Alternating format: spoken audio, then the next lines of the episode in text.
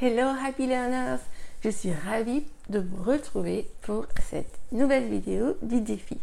Le mot du jour commence donc par la lettre M. On dessine ces M à l'époque où je l'ai apprise, mais actuellement le M se fait comme ceci.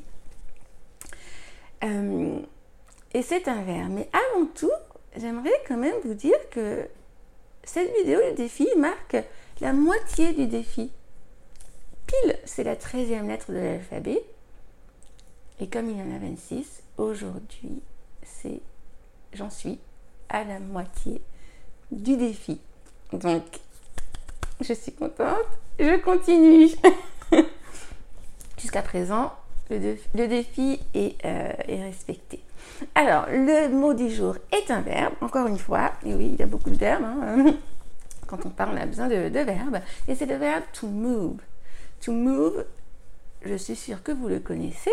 Il signifie tout simplement euh, bouger, hein, bouger ou, se déplacer. Ce qui est moins connu, ce sont euh, les verbes qui seront construits à partir de ce verbe to move en y ajoutant une préposition. Donc c'est parti, j'ai fait une petite sélection euh, de ces verbes qui sont bons à connaître. Alors le premier, to move on, to move on. Move on aura un sens propre et un sens figuré. To move on signifie euh, continuer, continuer son chemin euh, euh, ou reprendre son chemin, se remettre en route. Par exemple, I've stayed two days in Paris. now it's time to move on je suis restée deux jours à Paris, il est temps à présent de, euh, bah, me remettre en route ou de continuer euh, mon chemin.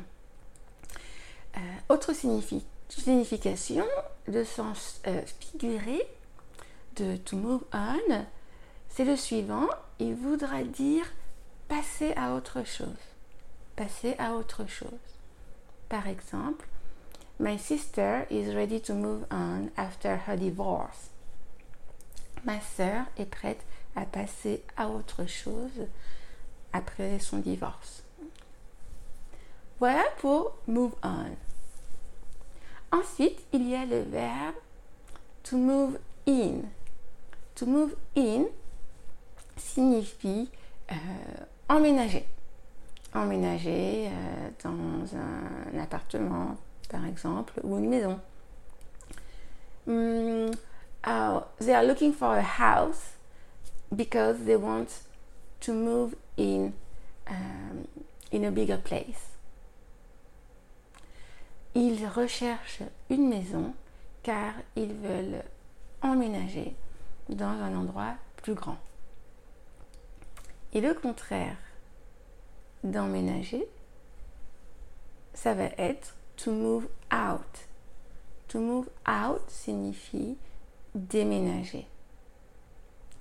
Um, they want to buy a new apartment and they are ready to move out. Ils veulent acheter un nouvel appartement et ils sont prêts à déménager. They bought a new apartment and they are ready to move out. Ils ont acheté un nouvel appartement et ils sont prêts déménager. Hum, je peux vous en donner un petit dernier qui va faire écho d'ailleurs à une vidéo. Hum, c'était la vidéo de être G avec Go. Un peu de la même façon, hum, je vous avais parlé de différents verbes composés avec Go et différentes prépositions. Et la préposition euh, dont il s'agit est la préposition away savez que away, c'est l'idée de, de loin, de lointain. Et to move away signifie euh, tout simplement s'éloigner. Hein. Faire un mouvement en retrait, donc s'éloigner.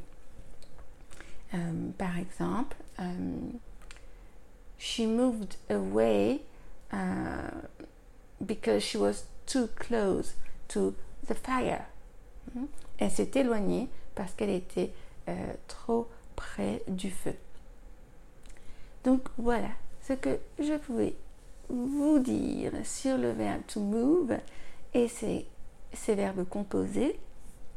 Bien sûr, il y en a plein d'autres, hein, mais je fais toujours une, sélection de verbes qui pourraient vous être plus utiles dans la, dans la vie de, de tous les jours. Donc, to move, bouger, se déplacer. To move in, emménager. To move out, déménager. To move away, s'éloigner. Il y a une petite expression, oui, que j'aime bien. Euh, to be on the move, always on the move. On the move, always on the move signifie euh, ne pas pouvoir rester en place. Voilà, bouger euh, sans arrêt. Il peut également signifier avoir la bougeotte ou être un vrai globe-trotteur, vous voyez, parce que always on the move, tout le temps en déplacement. Voilà. Je ne sais pas si c'est votre cas, euh, si vous voyagez beaucoup ou si vous n'arrivez pas à rester en place. En tout cas, vous savez comment le dire maintenant. Sur ce, je vous souhaite une bonne fin de journée et je vous dis à demain pour une nouvelle vidéo du défi. Talk to you tomorrow. Bye bye.